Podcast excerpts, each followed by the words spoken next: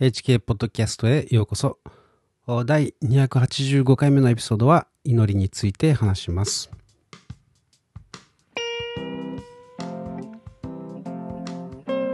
えー、昨日ですね、えー、学んだことというか、えー、あったことをですね、シェアしたいと思います。まあ、いつものようにですね、自転車に乗って、えーまあ、通勤時間ですね、祈っていたんですけれども、高校の時に、えー、ごめんなさい、高校の近くを通るときはですね、まあ、僕はいつもあの高校の子供たちのためにですね、えー、子供たちの体からワクチンの害が、えー、解毒されますようにというふうにですね、えー、祈ります。まあ、あるいは健全に育ちますようにとかですね、えー、神様に出会うことができますように、えー、というようなことを祈ります。それから、えー、田んぼやですね、麦畑を通るときは、えー、農夫たちが誇りを持って、えー、良い作物を育てますようにというですね、えー、あるいは、え、良い収益を得られますようにとかですね、え、体が守られますように、え、あるいはですね、この土壌を祝福しますと、え、この農地があらゆるケミカルの害から守られますように、まあ、そんなことを祈るわけですね。え、またですね、いつも途中ですれ違う、え散歩のおじいちゃんとかですね、えー、途中で話する、えおじいちゃんとかですね、あるいは学生、えー、たちもですね、あのまあ、彼らが守られますようにと、えー、神様を知ることができますようにというふうにですね、祝福します。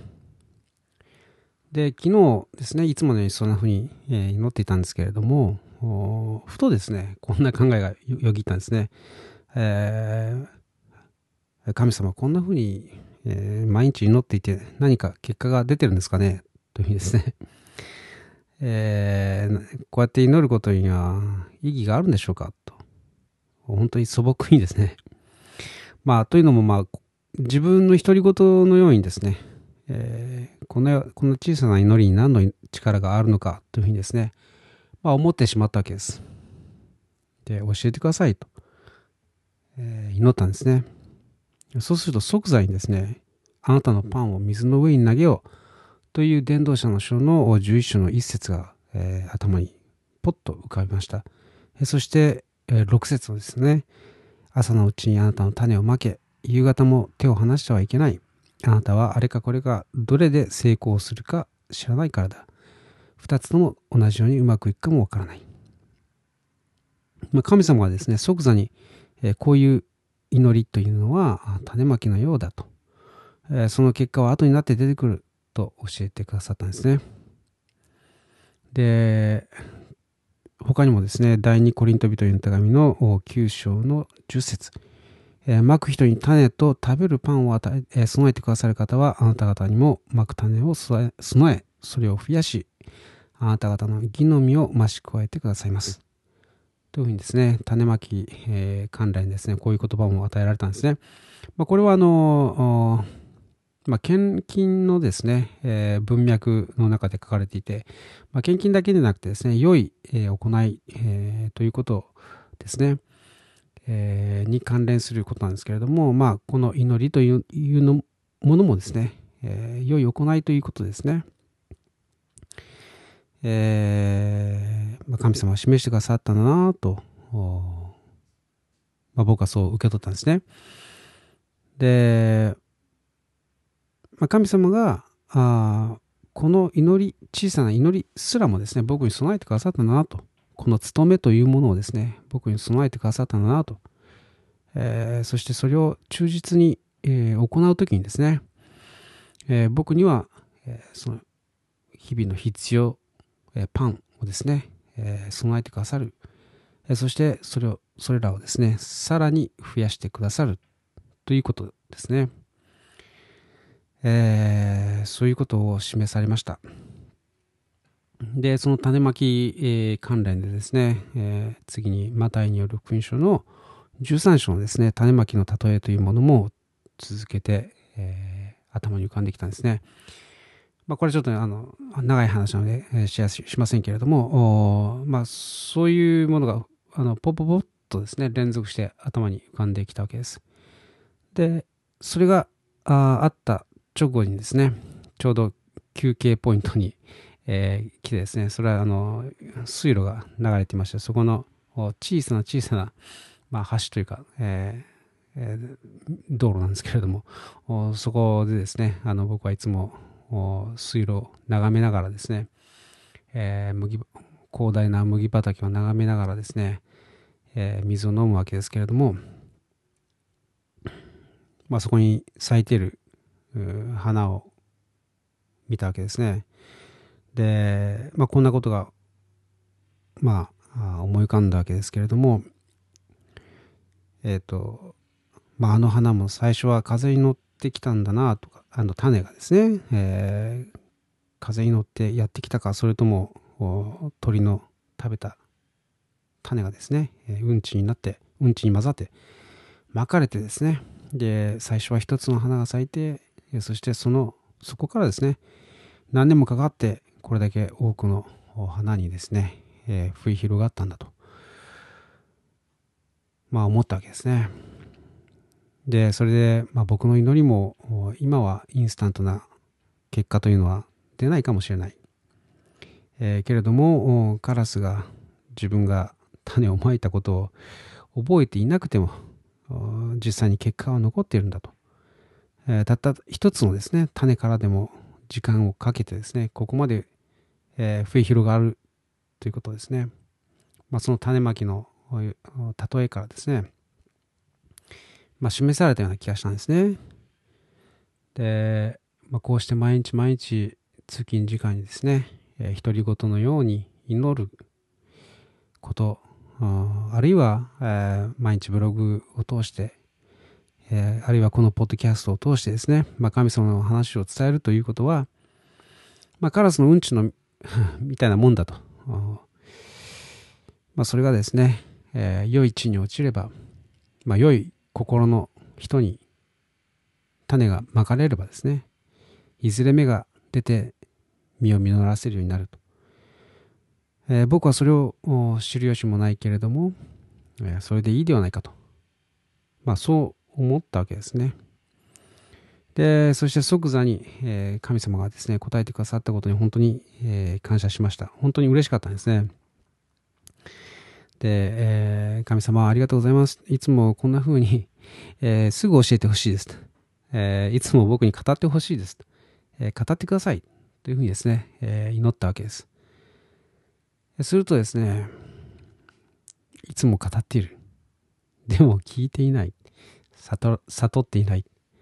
まあ、そういうですね、言葉が浮かんできました。まあ、これはですね、本当に、神様語ってくださったなというふうに、ま、僕は思うんですね。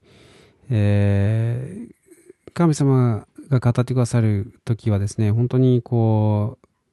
う、まあ、かすかな声っていうかですね、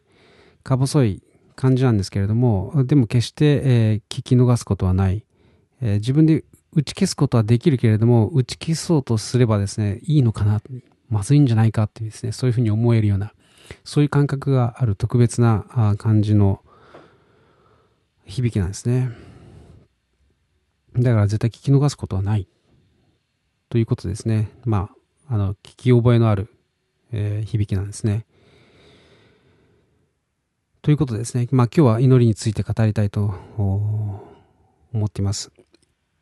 まあ祈りというのはですね、まあ神様との会話なわけですね。えー、それはまあ親しい交わりというのを意味するわけです。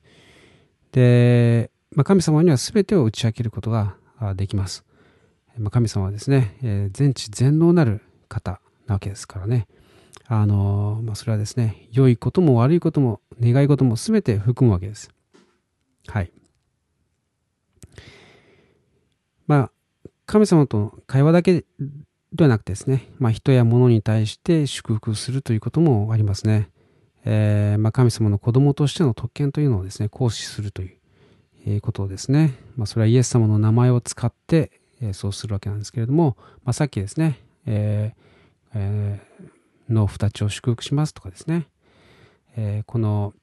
えー、土壌をが守られますようにとかですね、えー、そういうようなことですね。まあそういう祈り、いろんな祈りがあるわけですけれども、何をさておいても、まずはですね、す、えー、てを打ち明けるというところからスタートするわけですね。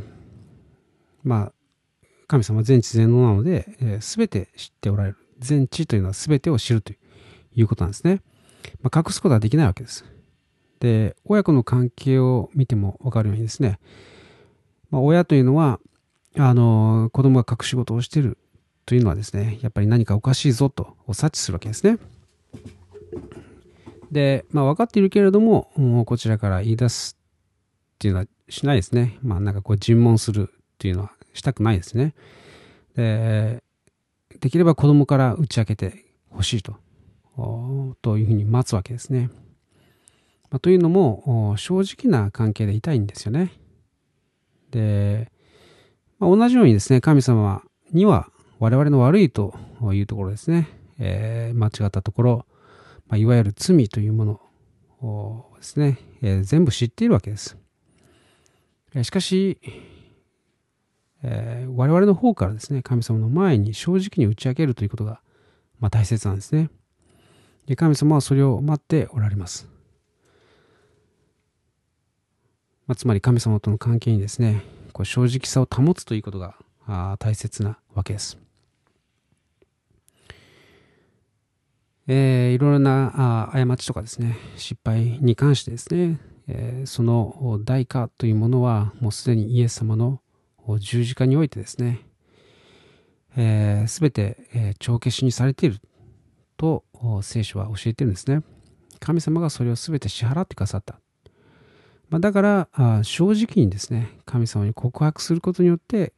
え神様との親しい交わりにですね、親しい関係に戻ることができるわけです。で、それで、えー、行いをですね、改めることができればよし。まあ、できなければですね、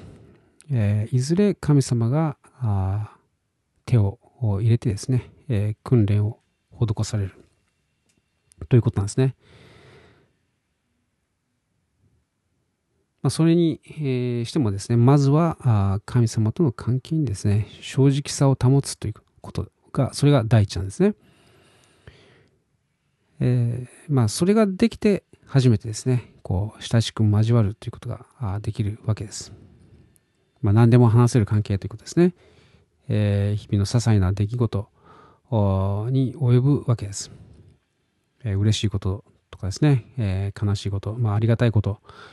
まあ、あの、嬉しいこと、楽しいこと、などは、まあ、感謝できますね、えー。感謝すればいいわけです。えーまあ、あるいは当たり前のことが当たり前にあることを感謝するのもいいことですね。えー、あるいは、まあ、嫌なこととかですね、腹立つこととか、あ悲しいこと、問題なんかもですね、まあ、神様に話すべきですね。まあ、仲の良い親子であれば、日々そういうことを話しているわけです。まあ、つまり、いつも一緒にいるということなんですね。それが親しい交わりであり、えー、それの土台としてですね、正直さというのが必要なわけです。えー、そして、他にもですね、祈りには、あしてほしいこととかですね、叶えてほしいこと、願い事というものが含まれますね。ただ、多くの人にとって祈りというものは、あこれを意味してるんじゃないかなと思うわけです。えー、しかしですね、これは神様を自分のために利用している関係にも捉えられますね。もし自分の子供がですね、そうだとしたらちょっと寂しいですよね。えー、まあ、か、あの、親子の関係がですね、冷えてしまって、えー、まあ、願い事でもいいから近づいてくれるというのは嬉しいなと思うような時もあります。まあ、ただですね、毎回やってくるとき、何かの問題を解決してほしいとかですね、何かしてほしい、えー、頼みのためだけに来る。その後はさよならとかですね。まあ、そういう風だと、まあ自分が利用されているだけのですね、都合の良い存在であるということでですね、本当に悲しくなりますよね。まあ、神様もそれと同じですね。しかし、いつも親しい関係にある人がですね、えー、そういう願い事をするとしたらどうでしょうか。まあ、神様はですね、私たちのために願い事をはるかに超えた素晴らしいものを備えてくださっていると、まあ、聖書には書かれています。まあ、それをベストな方法で、ベストなタイミングで与えてくださる。そう信じるならばですね、神様は、えー、もっと喜んでくださいますね。そして、えー、まさにそうしてくださるでしょう。